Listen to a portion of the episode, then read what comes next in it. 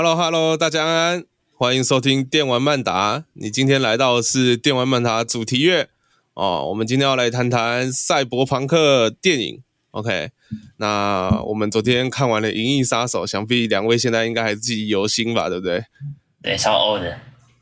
对，我们今天还要特别、嗯、特别宣布我们的万雄啊，强势回归了哈，归队了。我们我病中好了。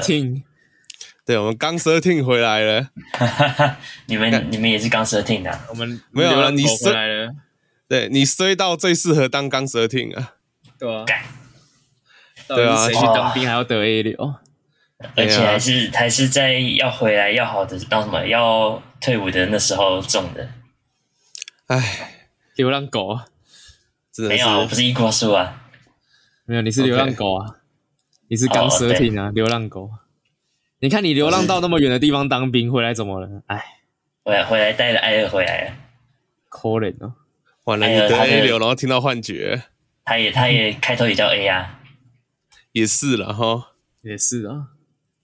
啊，那我们不谈这些干话哈，我们刚刚谈的都，我们刚刚聊到的任何的一个梗啊，哦，都是出自于《激战佣兵》啦。那没玩过的朋友可以赶快去玩玩。OK，我们之后应该会。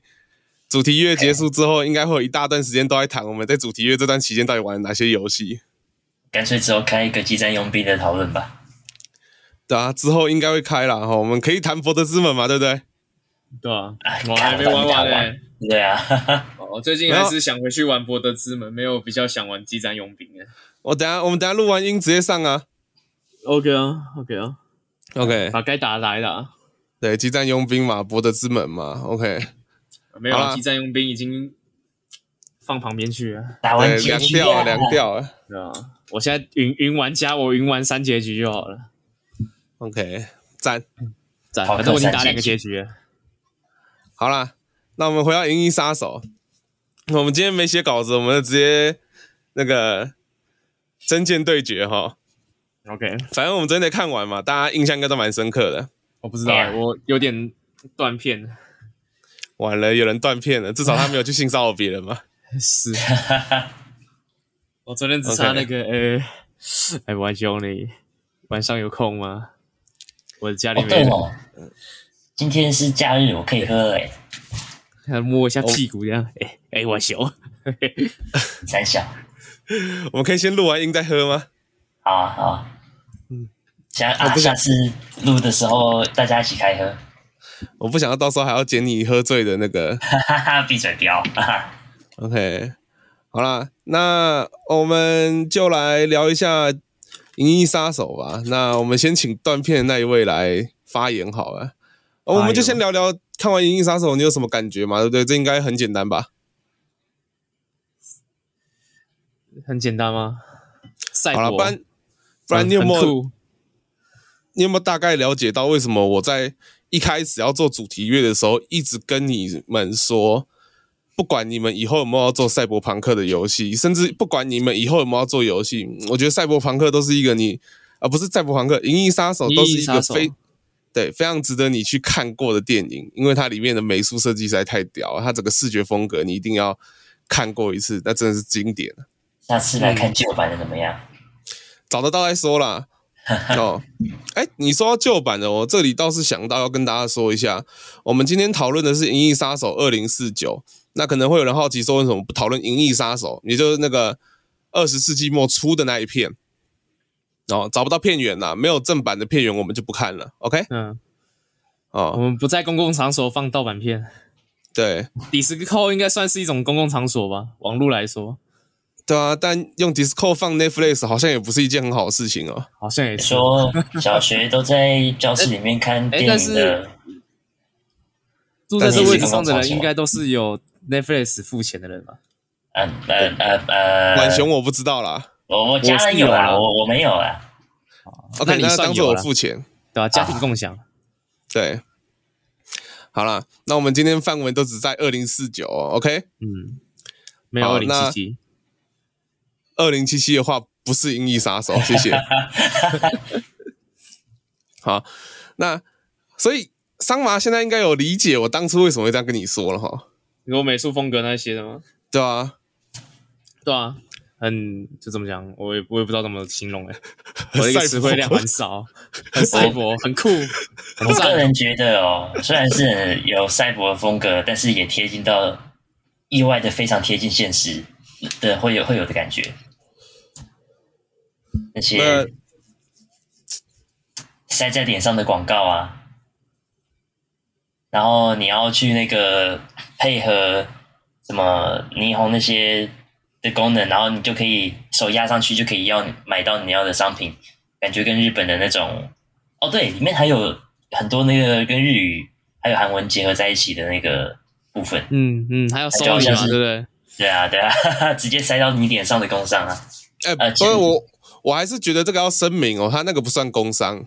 啊，是是那个赞助的形象，对啊，毕竟他电影就是他的嘛，对啊对啊对啊，自录啊，是直接一个自录。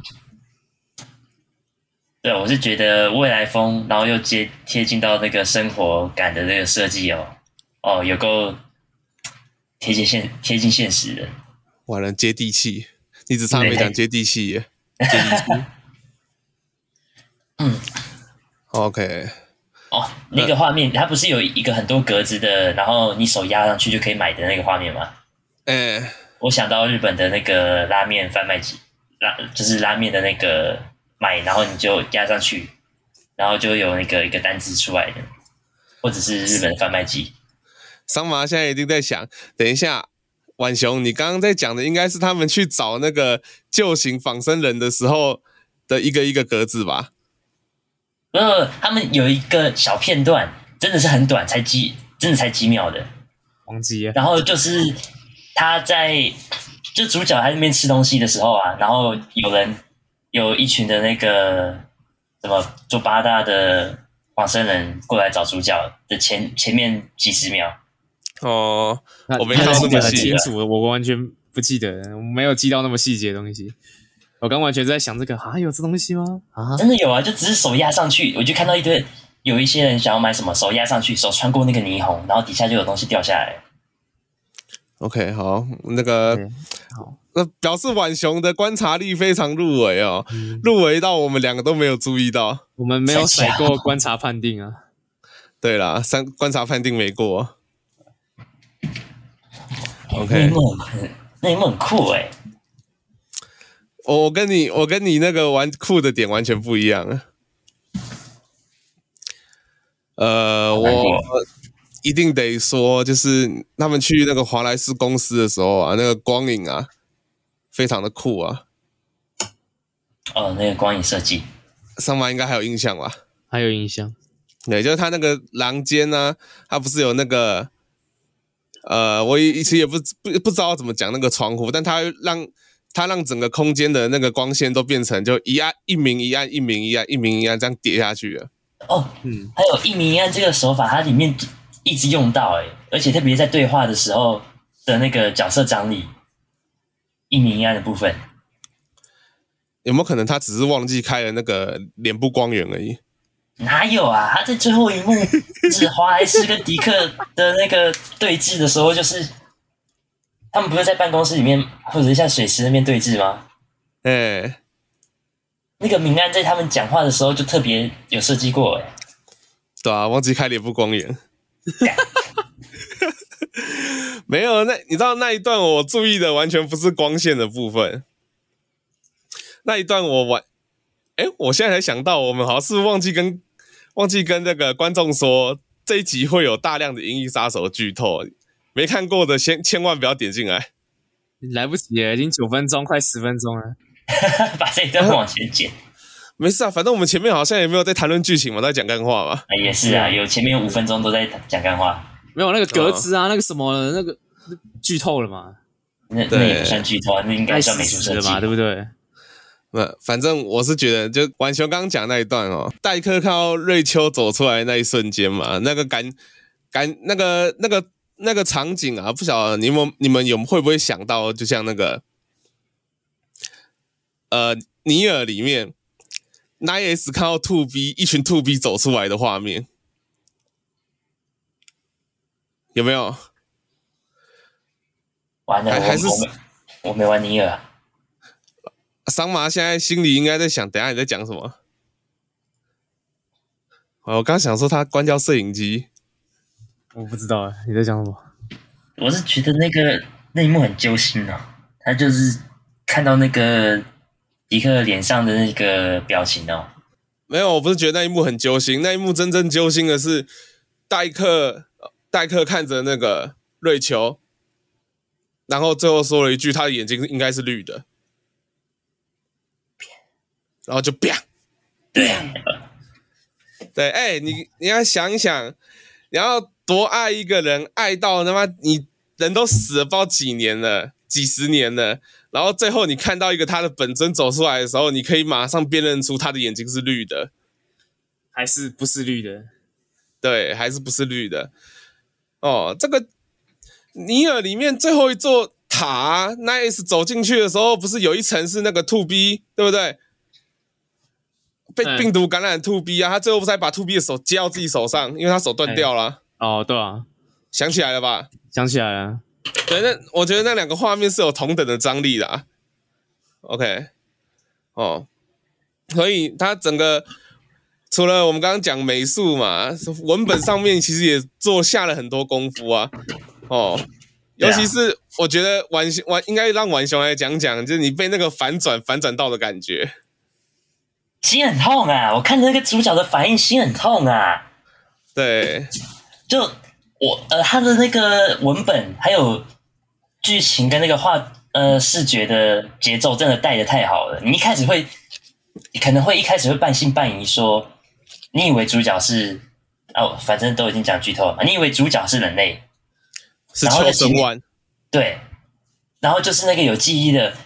终于从那个什么人类跟仿生人生下来的的可能性，然后说仿生人的未来，原本一开始节奏带的那样带的很好，到中间呢，可能可能最早看到你会有那个半信半疑，因为有两个选项嘛，一个是女有有两个那个档案资料，一个是女的，一个是男的，嗯，但是你在中间之后给了更多的提示，节奏感带的特别好，唯一可能会让你有稍微反转的。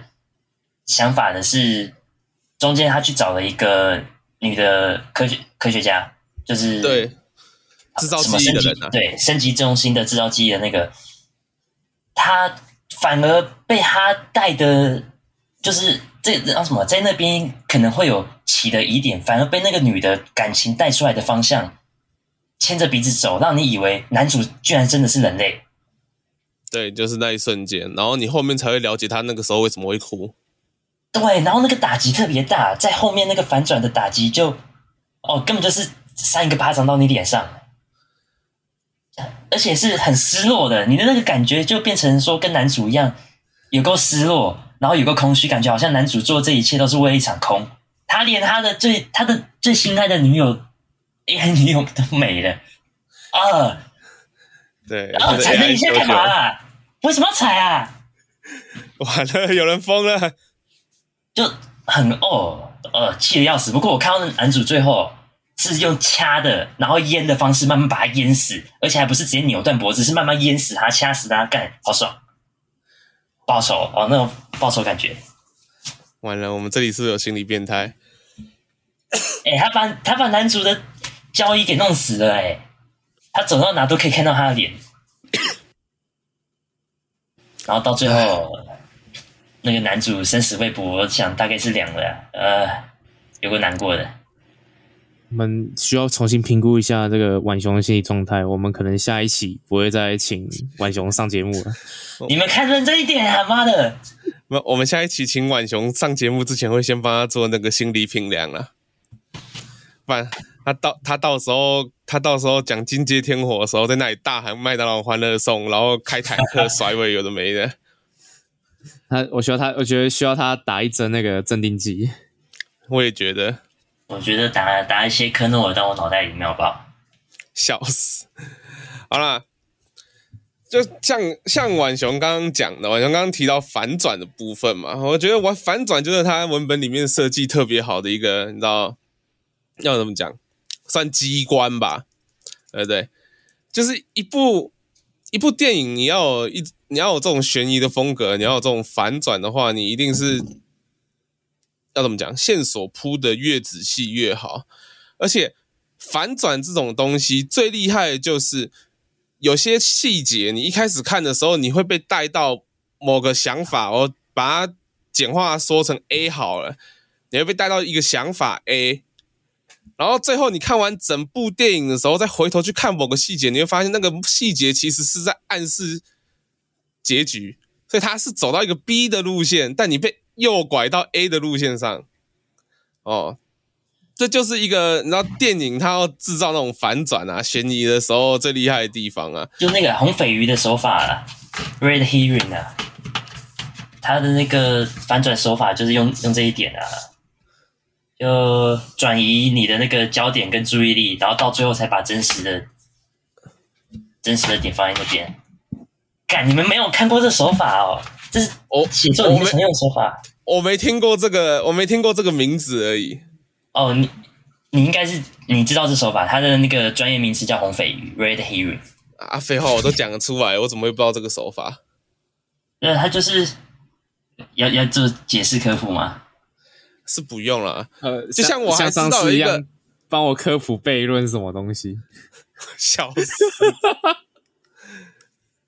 我还知道有一个手法，就是让你先知道某件事情即将要发生，然后你就只，然后你就看着其他主人公在短短这一段时间之内，然后有那个倒数的压力，命运之门吗？之类，呃，他那个是不断回、不断轮回的压力啊、哦，但也有那个嘛，那种感觉吗？也差不多啦。就是你知道，你知道某件事情 A 一定会发生，然后主人公就是要在短短的这段倒数的期间之内去避免这个 A 发生，或者是他们根本不知道这件事情会发生，然后这些 A 就一直在倒数。然后这个手法叫什么？我忘记了啦。OK，所以大概就是这种感觉。我我手法很多我知道啊，但名字叫什么我不知道。哦，红鲱鱼，你刚你刚刚这样跟我讲，我只想要鲱鱼罐头啊。也是啊。Okay. 啊，这个剧情真的写的有够好，音他的音乐哦，我觉得他的音乐配置就是什么音乐设计也特别的赞，超赞的。他音乐其实有一点那个 synthwave 的感觉啦。对对，那个就呃，他不是有一段桑麻又开始困惑了，奇怪，今天这两个人怎么一直讲一些我听不懂的东西？大场景的时候，他不是有一个 synthwave 的。呃，就是我不知道怎么解释，我不是音乐，我我对音乐没有那么呃，但是我我知道你大概在讲的是它一些场面比较长大的场景，然后它的那个它会有那个 synth 的效果器在后面，噔噔噔那种，对，然后是很低沉的，而且它不是那种，然后像我们的节目开头这么嗨的那一种，它是那种。节奏非常缓慢的，然后声音很低沉的，然后去营造出一种带有未来感的压迫感。哦，你是不是想说这个？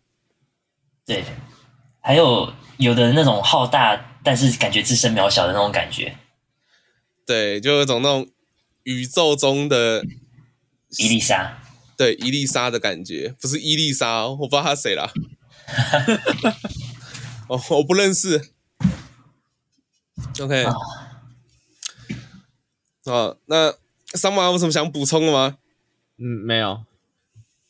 好了，我觉得我这一集如果再 Q 到桑马，桑马只会跟我说，很很赛博，很赛博，很赞，很酷。我词汇量稀少，很很赛。哦，对，赛位。他他好像前几期也讲过，很赛。有吗？我没有啊。啊，我知道怎么让上马讲多一点啊，去帮他买一瓶那个智美洛夫啊！不要再不要再喝伏特加了，我才被八天的质疑说，为什么伏特加会直接喝？啊，不是直接喝哦，好喝。他说那个要怎么喝啊？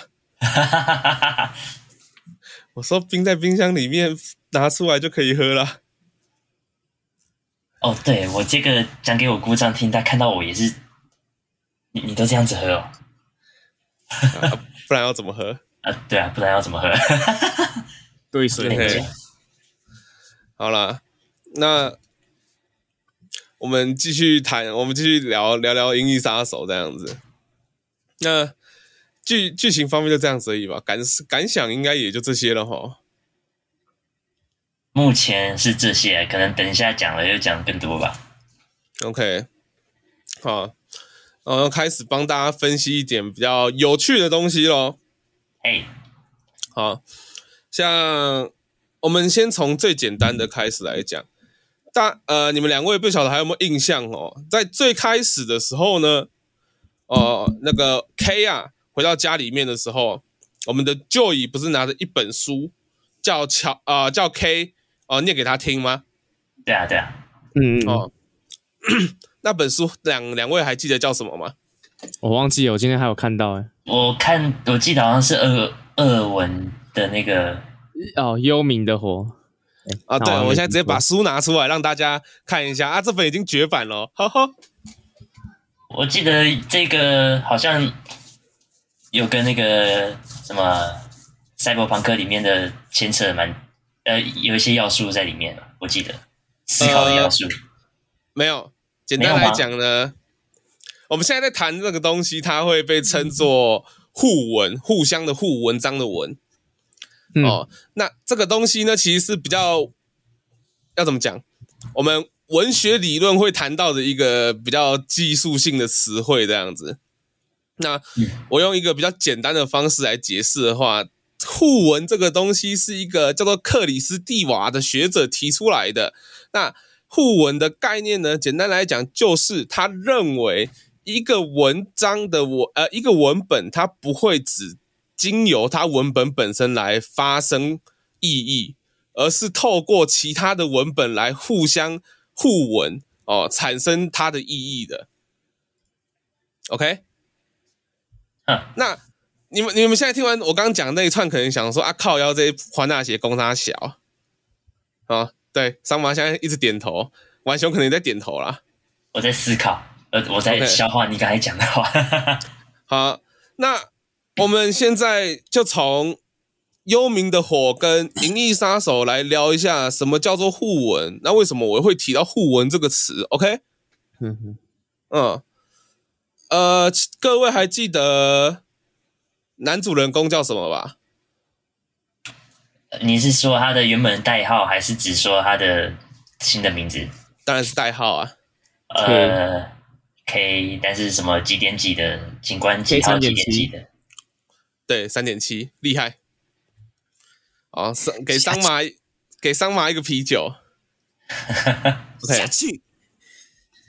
好，那我们主人公叫 K 嘛，嗯，然后另外一位博士叫什么名字？两位还记得吗？哪哪一个博士？就那个啊，更改记忆的那一个。哦，那女的哦。嘿，我我只知道他妈叫什么。瑞秋啦，然后他博士他本人叫斯德林啊，斯特林啊，两位有印象吧？哎，OK，然后桑马没有，那就算了。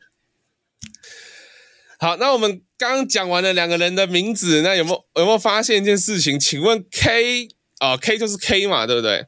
嗯嗯，斯特林博士他第一个英啊，他的名字的第一个英文应该是什么？S S S，OK，那我们来大概讲一下《幽冥的火》这本书在干嘛。《幽冥的火》这一本小说呢，简单来讲，它有分成五个段落。第一个是序言，第二个是诗，第三个是评注，第四个是什么？我忘记了。第五个是索引。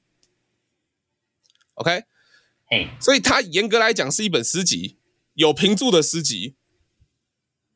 嘿，但是呢。其实呢，评注里面呢，都是评注的人在讲他跟这个诗人发生过的事情，还有一个未知的国家哦。但是作者纳博科夫虚构的，OK。然后还有那个评注的人本人的故事，所以基本上跟诗没有关系。所以那本的精华反而是在评注上。诶，诗跟诗跟评注都非常厉害啊！有没有人可以？阻止那个斗鸡眼的家伙，烦死了。OK，真的是开着。哎，我一开始说要开摄影机，是为了让大家知道彼此在干嘛，不是为了让大家互相在录影 录音的时候搞怪。没事啊，没事啊，我我下次就把它用成那个连连摄影机都录下来。好啦，那为什么我刚刚提这个东西？幽冥的火写诗的人诗人呢，叫做 S，叫做谢德。谢德的英文字母是什么？S 嘛，Shed。嗯。然后呢，评注人叫什么？金波特，Kingbot 嘛。所以他的名字的开头是什么？K。哎，对，K。所以我们发现 S 跟 K 刚好对到了《银翼杀手》两个人，呃，两位主人公的名字 S 跟 K。嗯，那为这个对应的关系是什么呢？我刚讲《幽冥的火》其实是一本诗集嘛，对啊。然后评注的人叫金波特嘛，然后金波特用注解来写他自己的故事嘛，虚构的故事。对，然后《幽冥的火》其实是出自莎士比亚的一个悲剧，叫《泰门的什么东西》的，我又忘记耶。哦，那简单来讲，《幽冥的火》这个概念就是在讲月亮。那为什么月亮是幽冥的火？因为它偷了太阳的亮光来照亮自己嘛。嗯，对啊。好，所以幽冥的火这个概念其实指的就是他他的更他回应到文本的意思，就是金波特这个人偷了谢德的诗来做评注。他他其实不是用偷的啦，但他等于是说用谢德的诗来做评注，讲他自己的故事，所以就跟幽冥的火一样，是月亮偷了太阳的光嘛。嗯，对吧？但我们再回到《银翼杀手》，你有没有发现，整个《银翼杀手》就是 K 误以为他自己是救世主，他是仿生人的希望，他偷了斯特林斯特林的光来讲他自己的故事。我，我我有你这样想，你这样讲让我想到有没有可能也是，呃，那个。King，你说那个那那叫什么？K 金波特，啊、金波特，对，他这个人是有存在的，还是说是斯特林？就是呃，作者是把他写出来的？呃，正确来讲，这一本书呢，从诗到评注都是作者本人自己虚构出来的。诗是纳博科夫写的，评注也是纳博科夫写的，只是他给了两个角色。对，那有没有可能说？就如同作者一样，他是呃，如如同那个二二零七，然后什么二零四九，二零四九，对，二零四九的主角一样，他就如同被虚构写出来的，就有双重含义啊。你说的他是过着他人的生活，用过着他人记忆，误以为是自己的，也有可能说他从头开始就只是被他人写出来做好的一个障眼法，都有可能啊。我觉得这两个解释都是解释得通的啊。他其实在暗示我们今天之所以我们今天在看 K 的故事，但其实如果没有斯德林的话，我们根本不会去注意到 K。嗯，对，确实，确实哦。你的整个剧情这样顺过来的话，你会发现是这个样子嘛。哦，还有每次在那个斯德林出场的时候，整个的画面视角反应。就是整那一段的，只要他出场哦，主角的摄摄影机的那种画面感觉，就是都只在他身上，反而主角变成了配角的一种感觉。确实是，就我们都就除了他最后真的发现自己的记忆可能是真的的时候，在那里发癫砸砸椅子以外，基本上视角都在斯特林身上啊。还有.对虚他那什么斯特林，他也是创造虚构的。然后，但是在那个玻璃帷幕里面，反而感觉他所在的一切比主角在的一切更真实。就他自己自身的体验，他自身的经历那些的，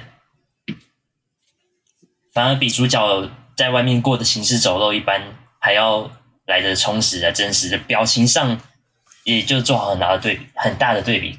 结尾也是啊，妈的，那个结尾真的是看得有够痛。呃，这个时候，这个时候又可以回到我们刚刚讲的一句话，同样一个词，你在一开始的时候会理解成某个东西，但最后结局出来之后，你才发现它其实指的是另外一个意思。对啊，对，他他不是说他不是说创作记忆这件事情都会多少用到创作者的个人经验。嗯，对。那我们一开始在听听这句话的时候，我们会理解成哦，斯德林就是在说，因为他从小被关在无菌室里面，没有任何生活经验，所以呢，他可以把所有的东西都做得非常真实嘛。嗯，因为他不会有我自己的经验，他永远都是空的，可以让别人投射进去嘛，对不对？对啊，对。但最后呢，我们得知了什么？我们得知的这句话，其实指的就是 K 的记忆是他自己的记忆。哎，这句话又变成了另外一个意思。他所经历的就是，是就是他面前那个创作者的所经历过的。对，对，所以这是一个很有，我就觉得，我觉得就像这种，你知道，二零二零四九，它整个剧情文本里面那些分歧呀、啊、歧义啊，哦。不是那个奇异博士的奇异哦，是分歧的意义哦，哦，都是非常有趣、非常值得解读的哦。能把奇异完成这样的电影，应该也是很少了啦。就是你可以把后面那一半不，你假如都没看到后面那一半段，或者是你只看后面，你只看前面，跟你只看后半，两个感觉就是意义完全不一样。对啊，意义是完全不一样的。OK，可能在某一段，就是在他跟呃，戴克那个他的假老爸就陌生人相聚的时候，那段卡掉之后，哦，整个的意思，整整个剧情的意思就不一样了。嗯，我原本在想说，假设有一个 if 线的话呢，说不定是龙凤胎啊，还是怎样的？对，干操他妈都不是，到结尾才才一直觉得说自己猜想的那些全部都是被骗的。对，最后呢，就发现。你被这个剧本狠狠的摆了一道，然后你也不能说去气他什么，因为他也把他的真实的那个意思藏在里面，藏得很好。就是可能有人哦会蒙对说是这个意思，但是太多的选项，太多的线线线索给你讨论，给你看，给你想，给你猜了，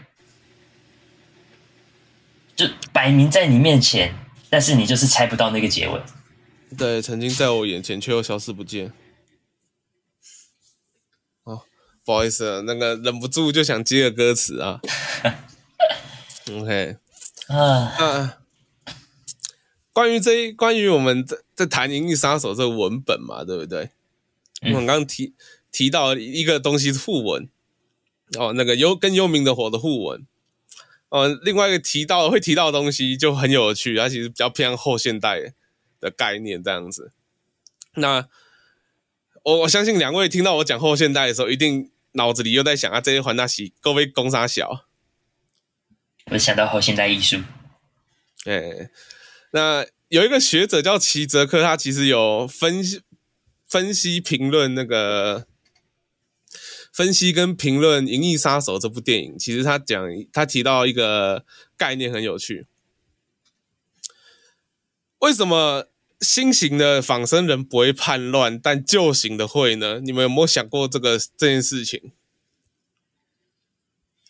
自由意志跟感情的部分嘛，我是觉得在这一点上，还有他们的生生命啊，生命无限。不是，错了，是啊，齐泽克提出的点。你听完之后，你会觉得非常有道理，而且你会觉得他根本就是个疯子、鬼才才会想到这个论点，你知道吗？齐泽克提出的点是因为以前的仿生人他们没有被造，他们没有被创造出记忆来嘛，所以他们会觉得他们自己脑子里面经呃的记忆就是他们亲身经历过的经历。OK。那正是因为他亲身经历过这些经历，他才会在这些经历之中感受到他被异化了。OK，异化那个变异的异，化化学的化，他变得不像人了，连仿生人都不像了。OK，正是因为他的记忆是真的，所以他可以感受这些东西，而且这些东西是真的。那我们反过来讲，新的连锁八型的仿生人，我们其实在整个剧情文本里面就可以一直看到，K 是不是每次只要涉及到他的经经验的时候，他的记忆的时候，他都会一直强调他的记忆是怎样子的？假的，对，是假的嘛？OK，嗯，他知道记忆是假的。他知道他自己记忆是假的，所以他感受到什么，他从他过去的经验感受到了什么，也都有可能是假的嘛，对不对？嗯，那正正好就是因为他不相信这个记忆，他不相信他的感受，所以他不会感受到他变他变成一种工具，然后只是专门在屠杀逃脱的仿呃旧型的仿生人。但因为旧型的仿生人，他觉得他自己记忆是真的，所以呢，他会叛乱，他会逃跑，很有趣吧？感觉活得比较像人。哎，对，活得比较像人，所以才会叛乱啊！因为他知道自己的东西是假的，所以他相信那个东西是假的之后呢，他就不会叛乱了。哇，那。就可以看到新型反而是拒绝去接受自己的记忆是真实的，然后所以就沦为工具，然后旧型的反而是去接受，就成为了就自由的人，这这种感觉。对，对，所以因为我发现这个很有趣的点哈，这个东西呢，基本上，呃，你要怎么讲？我感觉哦，有点像那种拒绝去承认自己的自我，跟去接受自己的自我，这种这种感觉。对，简单来讲呢，因为他不相信，呃，你，呃，你有没有发现一个细节？当他开始相信自己的记忆是真的的时候，他的基准线测验就跑掉了。嗯，当他开始发现自己是一个真实的人的时候，他就变得像一个真实的人一样有情绪。对，会生气，开始会开始会砸东西，开始会歇斯底里嘛，对不对？开始，而且他最初接受的那个瞬间是的反应是恐惧，反而跟那个就就是跟他们仿生人刚出生的那个瞬间的感情一样。对，所以这个当当你们当我们把这些东西串起来之后，你就会发现，其实这个东西整个电影都非常有趣嘛，对不对？嗯，对。哦那我们刚刚提到总结一下哈，因为我刚刚又再去查了一下，呃，齐泽克他内文是这样讲的：老一代复制人会反抗，是因为他们相信他们的记忆是真实的，因此能够经验到、认识到他们并不真实的异化。然后新的复制人呢，从一开始就知道他们记忆是伪造的，所以他们从未受骗。OK，所以。这是一个非常非常有趣的点嘛。简单来讲，不是真实的反而不会受骗，但真实的呃真实的东西反而会让人受骗。所以，我们就可以去思考一下，是不是当我们知道某些东西是假的时候，我们其实不太，我们反而也是很有可能去呃要怎么讲，去迷恋上一些不是真实的东西。AI 喜欢喜欢上一些后面其实是抠脚大叔的东西 啊，还有那些所有作者写出来的虚构的角色，会会对他产生一些啊一一些感情感。啊，搞不好我们这里都其实都是那个、啊、萌妹子啊，然后换三个都用那个变声器、大叔变声器之类，对不对？对啊。哦，对，你说到那个。对于记忆的接受这一点嘛，我感觉你你这样子讲之后，我才觉得看这个电影哦，你会不自觉把自己带入到，在你了解到剧情跟更多线索之后，你会不自觉把自己带入到主角思考说到底是不是真实的这一点，然后你就会被那个误导，然后因为就是因为那个记忆的部分，你就一直相信说主角或者是可能带带入到自己说自己是不是真人这个情况，嗯。哇哇，这个剧情写的真的是有够好的啊！我们浣熊进入了那个感叹模式啊啊啊！我应该要喝酒了，透心凉，心飞扬啊！笑死。OK，那我们这里应该就不用再去谈一些什么仿生人有没有人权啊，人类跟仿生人谁才更像人之类的这种老老生常谈的东西了吧？不用了。呃，然后再说仿生人其实是 AC 啊。OK 哦，OK 哦，好哦，好啊，谢谢。我我其实是仿生人呐、啊。哦，然后就是什么底特律变人嘛，就是感觉借鉴到《银翼杀手》的梗，《银翼杀手》的那个思考跟跟点哦，接近超多的。我觉得还好啊，还好。我是说他的那个，他对于人的权利的那边思考部分。嗯，《银翼杀手》里面没有什么对人的权利的思考啊。其实要怎么讲？那《银翼杀手》很有趣的是在讨论真跟假啦。哦，你有没有发现，其实大家都在追寻真实的东西，但谁又追寻到了真实的东西？仿生人，仿生人想要跟人一样嘛？嗯，但是，对，说句实在话，你知道，我觉得。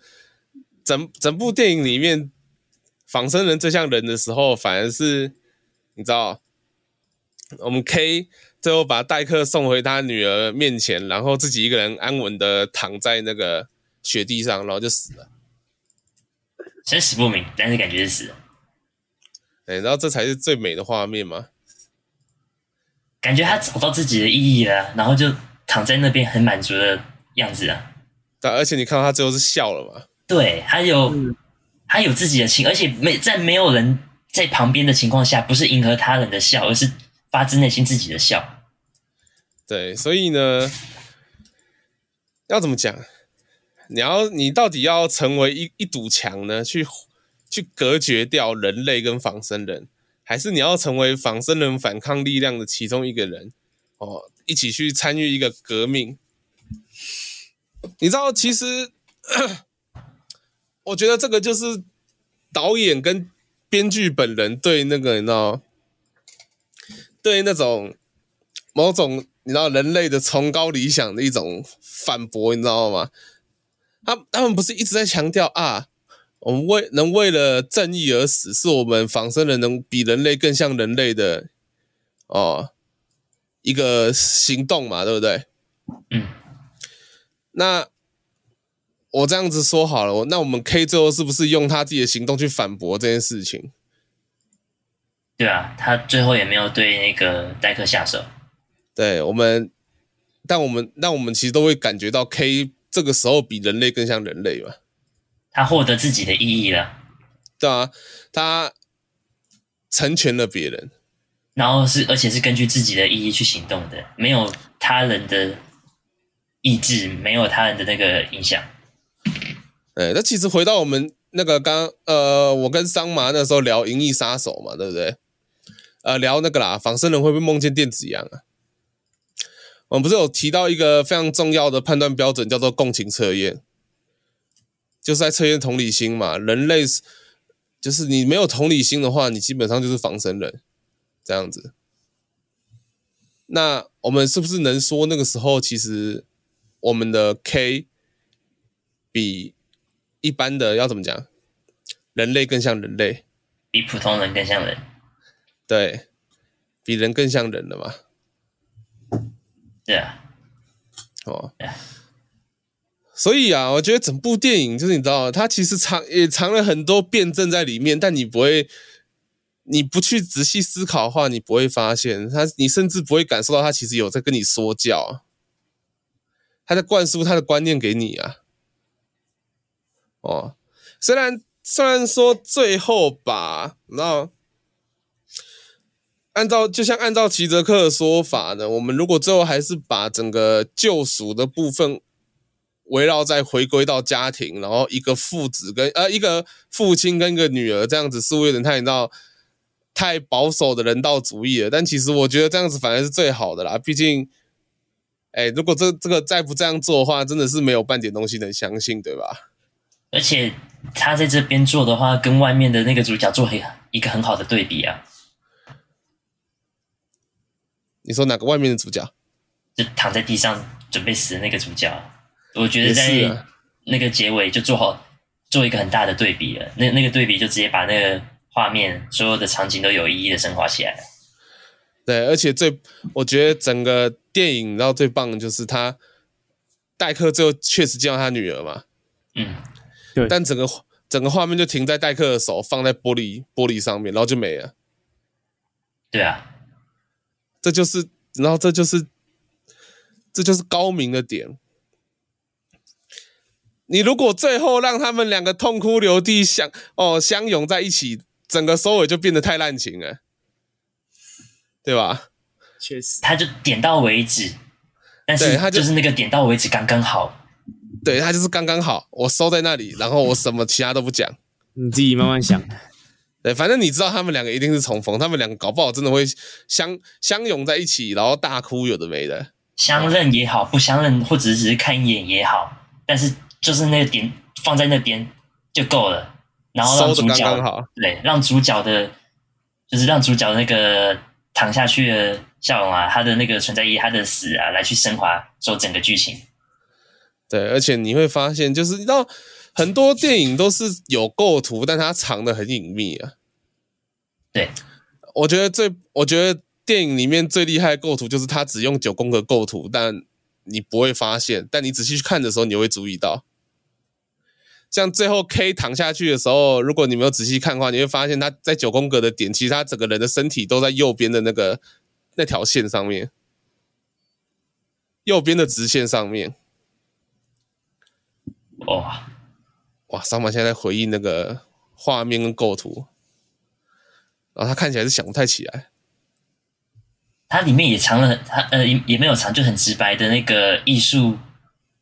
艺术那个每个画面哦，都有那种艺术感的特别去设计，对吧？它是设计非常好，它也没有特别跟你搞一些有的没的，你就是看解释，对，也没有多余的解释，就只是靠剧情，然后推动剧情的文本跟音乐还有画面来做，来让你说传达他的那个思想跟一些美术设计的那个概念。嗯嗯，确实是。好啦，我的现在忽然觉得我好像戴着耳机都听得到外面在下雨，真的在下雨。对啊，对啊。然后明天没放台风假，真的谢谢你。说不定早上就会说紧急台风假，应该是不会啦，我觉得。然后结果明天早上看台风一个大转弯，笑死！操你妈！好啦，呃。关于我们的《银翼杀手二零四九》，我们今天就先聊到这边了。相信听众听完之后，应该也不太懂得我们在讲什么，毕竟有点乱嘛，对不对？嗯、OK 啊，反正相信会一直听我们节目的人，应该早就习惯了。啊，那我是雨嫣，我是张马，我是婉雄。